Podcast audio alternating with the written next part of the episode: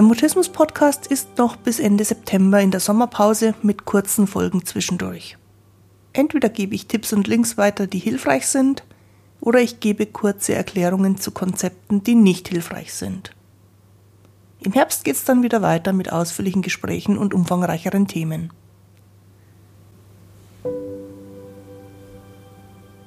Ich bin Christine Winter und ich hatte selektiven Mutismus, bis ich Mitte 30 war. Heute unterstütze ich andere beim Mutismus verstehen, vor allem Erwachsene, die ihre Sprechblockaden hinter sich lassen wollen, aber auch Familienangehörige und professionelle Helfer.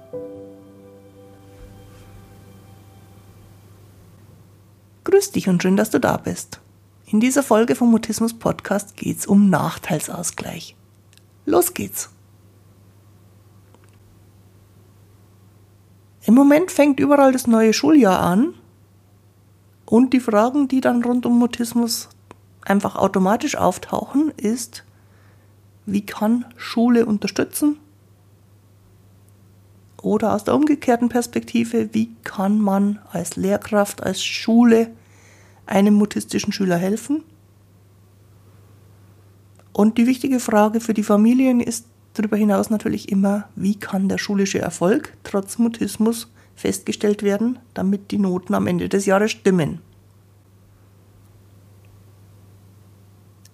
Um sowas zu regeln, nicht nur für Mutismus, sondern für alle Einschränkungen, die Schüler haben könnten, gibt es im Schulgesetz der jeweiligen Bundesländer das Instrument, das Nachteilsausgleich heißt. Und der Nachteilsausgleich ist gedacht, um faire Bedingungen zu schaffen, wenn jemand bestimmte Anforderungen längere Zeit nicht erfüllen kann.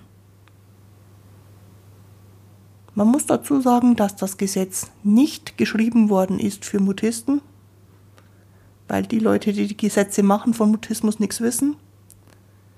Es geht eher um körperliche Einschränkungen. Es geht eher um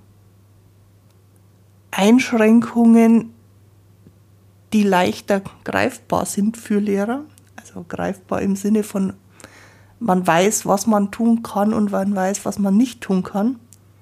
Die Problematik beim Mutismus ist, dass das die meiste Zeit nicht so ganz klar ist. Nachteilsausgleich ist ein gesetzlich geregeltes Instrument für die Gleichbehandlung von Schülern, obwohl einzelne Schüler gesundheitliche Nachteile haben. Und ich bin natürlich nicht gegen Nachteilsausgleich, denn das ist tatsächlich eine wichtige Sache, um fair mit Schülern umgehen zu können. Wenn es um Mutismus geht, bin ich aber absolut nicht begeistert, wenn ich manchmal von jungen Erwachsenen höre, dass sie in der Schule nie Probleme hatten, weil der Mutismus die ganze Schulzeit über keine Rolle gespielt hat. Häufig wird irgendwann relativ früh in der Schullaufbahn die Regelung getroffen, dass keine mündlichen Noten mehr gemacht werden. Im günstigeren Fall deswegen, weil man stattdessen andere Leistungsnachweise, also schriftliche Aufgaben, erwartet. Im ungünstigeren Fall, weil die Lehrer dann den ganzen mündlichen Teil der Ausbildung hinten runterfallen lassen. Wenn jemand mit Mutismus dann nach der Schulzeit ins Arbeitsleben kommt, ist das Problem des Nichtsprechenkönnens mit voller Wucht und manchmal auch für alle Beteiligten recht überraschend wieder da. Und anders als die Schule können Arbeitgeber in keinem Beruf auf mündliche Kommunikation verzichten, weswegen dann das Arbeitsleben sehr, sehr schwer, sehr, sehr mühsam oder leider auch relativ häufig komplett unmöglich wird. In solchen Fällen hat also der schulische Nachteilsausgleich ein an sich lösbares Problem in eine erstmal ganz ferne Zukunft verschoben, die aber unweigerlich irgendwann kommen wird. Nur ist man dann in der Berufsausbildung, im Beruf, bereits in der Erwachsenenwelt, wo es wesentlich rauer zugeht und die Zeit, in der man den selektiven Mutismus hätte behandeln können und auch müssen, ist ungenutzt oder erfolglos vorbeigegangen. Deswegen bin ich sehr eindeutig gegen pauschalen Nachteilsausgleich bei selektivem Mutismus, der lautet, wir machen keine mündlichen Noten mehr. Mein Vorschlag, mein Denkanstoß für einen Nachteilsausgleich wäre, dass man ihn immer für einen begrenzten Zeitraum festlegt und immer Hand in Hand mit dem Therapieverlauf, weil nur dann die Zeit genutzt werden kann, in der die Erleichterungen gelten. Und es sollte nie suggeriert werden, dass das Sprechen überhaupt keine Rolle spielt, sondern der Grund, warum der Nachteil ausgeglichen wird, ist, dass man so lange daran arbeiten kann, bis er kein Nachteil mehr ist. Es geht also für mich immer um eine zeitweise Entlastung, um ein Therapieziel zu erleichtern.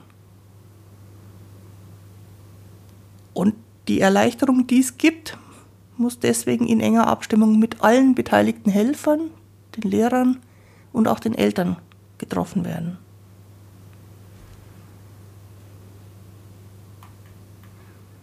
Wie kann sowas ausschauen? Wie kann ein Nachteilsausgleich funktionieren? Ich nehme mal ein Beispiel aus dem vergangenen Schuljahr, von dem ich in der Beratung erfahren habe. Da konnte eine Schülerin in der sechsten Klasse nicht mit den Lehrern sprechen.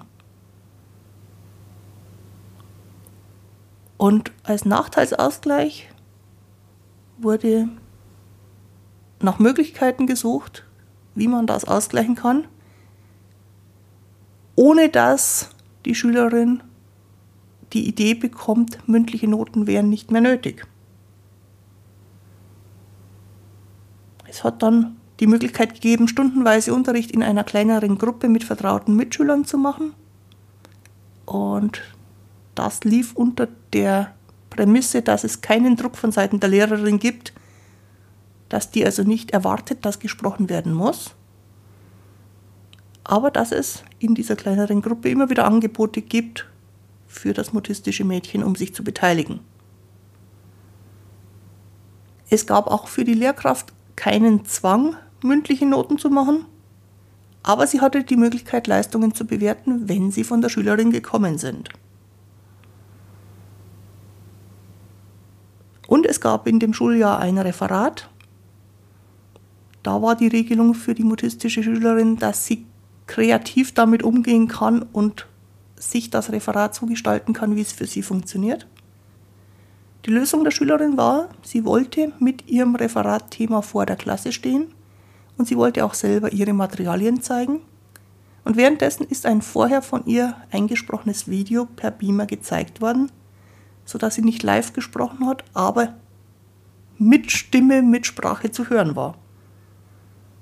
Und sie hat dafür viel Applaus von den Mitschülern bekommen. Und sie hat eine natürlich dann sehr gute Bewertung von ihrer Lehrerin bekommen.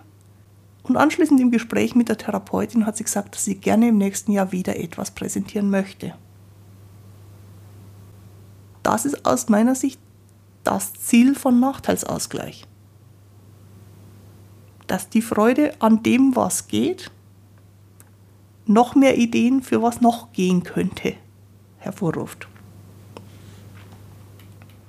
Wenn wir kurz hinter die Kulissen schauen,